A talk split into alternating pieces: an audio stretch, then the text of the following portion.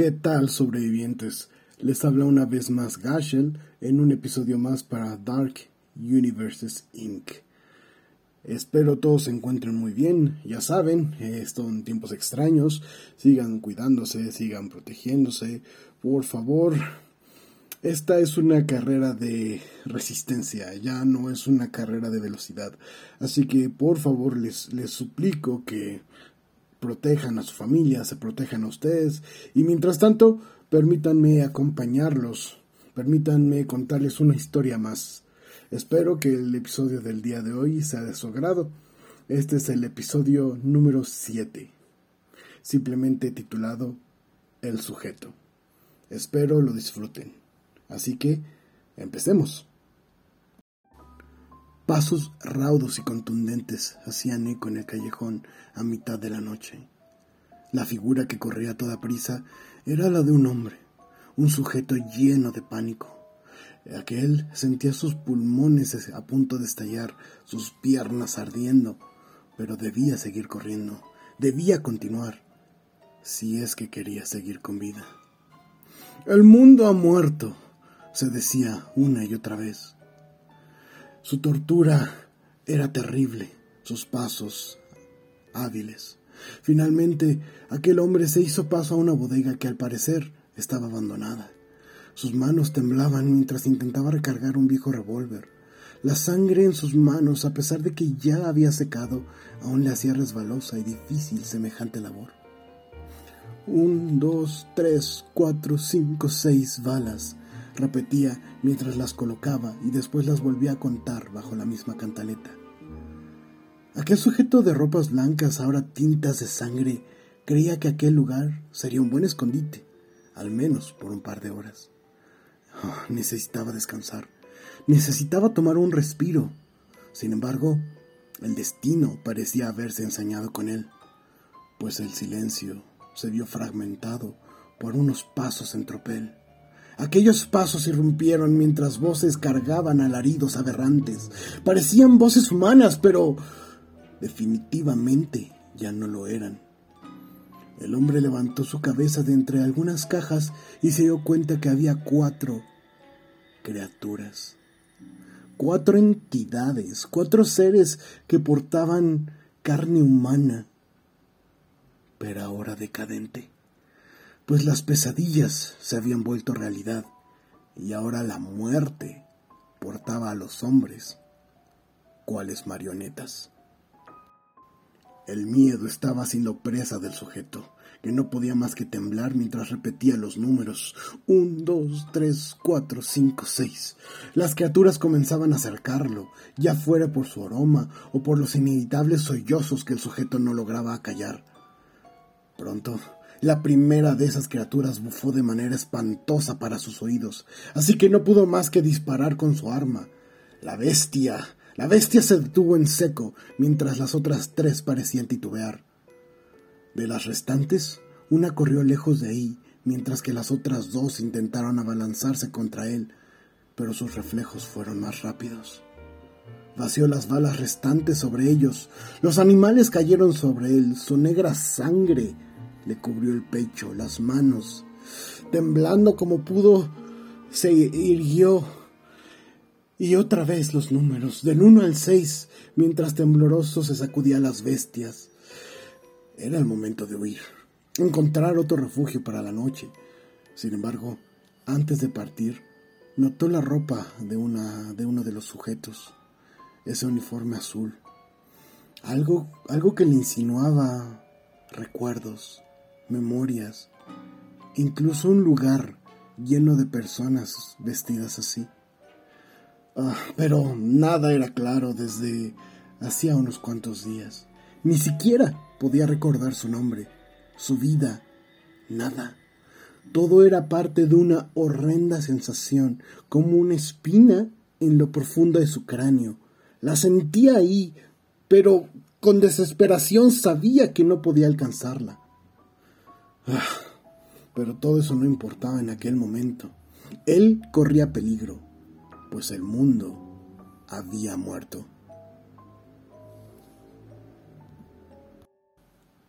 Aquel sujeto salió corriendo del lugar. La noche le serviría como refugio. La oscuridad era su amiga. A la postre, tras algunos pasos desquiciados, encontró un contenedor de basura lo suficientemente aislado, lo suficientemente fuerte. Sería un buen lugar para dormir, aunque sea por un par de horas. Aquel sujeto encontró un poco de paz entre aquella podredumbre. Su cuerpo, en efecto, descansó, pero su mente su mente se escurrió hacia lugares perdidos, hacia las grietas de su pasado. En tropel pudo ver imágenes de las personas de su vida antes de que el mundo muriera. Veía las caras de algunas mujeres vestidas de blanco, pero sobre todo, su mente se aferró al recuerdo de él. Sí, a pesar de que su memoria no era clara, en sus sueños, él lo supo. El hombre de la bata blanca era el iniciador de toda esta decadencia. Ese hombre rodeado de instrumentos brillantes era el culpable. Y por supuesto que nuestro sujeto era el que debía darle muerte y vengar al mundo. Cuando despertó de aquel incómodo sueño, la noche había caído nuevamente. Había dormido durante todo el día pero probablemente aquello, aquello era bueno.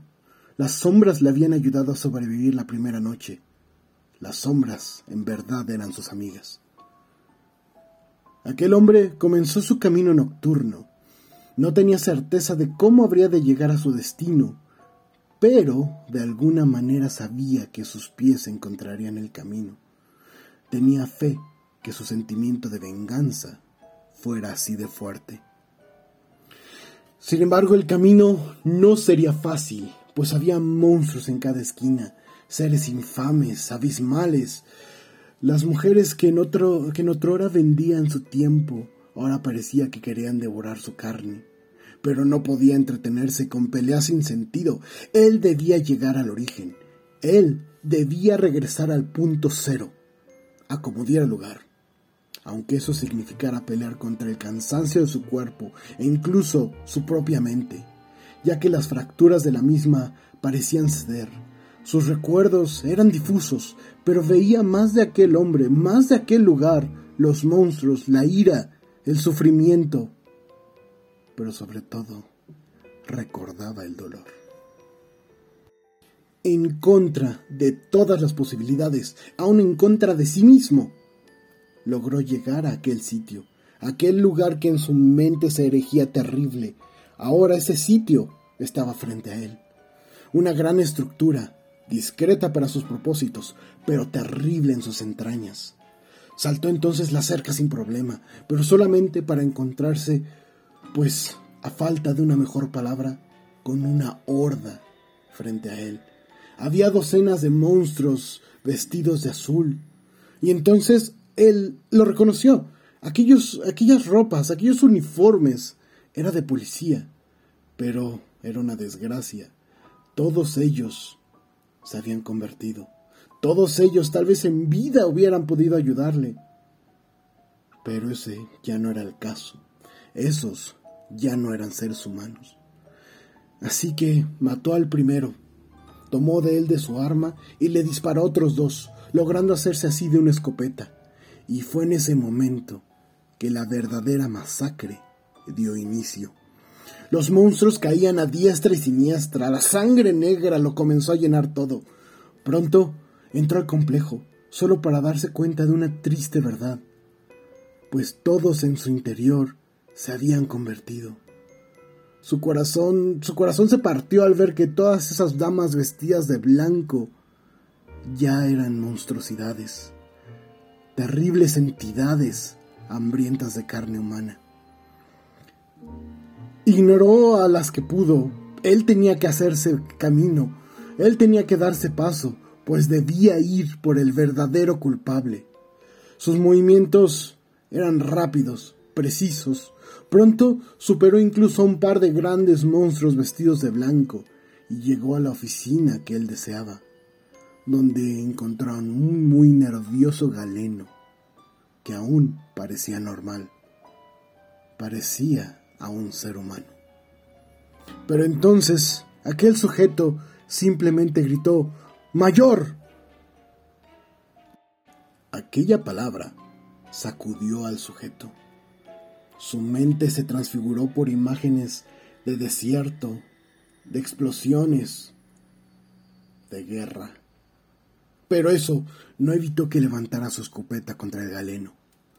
Tú ocasionaste esto, afirmó mientras se preparaba a disparar. El galeno levantó su mano, como tratando de defenderse de inútilmente de esa escopeta, y le dijo Tuviste un accidente en Afganistán. Una, una pieza de metralla entró en tu cerebro. Tienes que recordar. Por supuesto que el sujeto sabía que aquello era mentira. No podía ser, lo sentía en sus entrañas. Pero entonces entraron a la habitación más de aquellas criaturas, lo cual provocó que dirigiera su arma hacia ellos. El mundo ha muerto, declaró mientras las criaturas se acercaban hacia él. Recuerde, mayor, y sepa que aquello no fue su culpa. Aún puede tener una vida. Esa frase, esas palabras impactaron al, sujeto de una manera terrible. Tenían una carga, tenían una fuerza que él simplemente no podía entender. Era esa misma espina en el fondo de su cráneo. Y entonces se dio cuenta que los monstruos no avanzaban, que su mente se aclaraba. Pero no podía darse el lujo de dudar pues lo convertirían en uno más de aquellos adefesios. Entonces levantó su arma una vez más y comenzó a disparar mientras en su mente se aclaraban los primeros momentos de la pesadilla. Podía ver a un niño, su hijo, convertido en semejante espanto. Por ello odiaba tanto al doctor. Su mundo había muerto por su culpa. Eso estaba claro. Pero mientras disparaba, mientras sentía el dolor de las balas impactándole, Mientras una lágrima rodaba en su mejilla, se preguntaba cómo es que su pequeño, aún convertido en semejante fiera, aún pudo decirle, papá, ¿qué estás haciendo? Y esa fue nuestra historia del día de hoy. Short and sweet. Espero que les haya gustado. Y pues ya saben, como siempre, eh, agradecemos a Purple Planet por proporcionar la música. Este fue un podcast más de Dark Universes Inc. Recuerden que el correo es darkuniversesinc.gmail.com y está en la descripción. Así que, queridos amigos, queridos sobrevivientes, sigan fuertes, sigan inteligentes y sobre todo, sigan sobreviviendo. Nos escuchamos hasta la próxima. Hasta luego.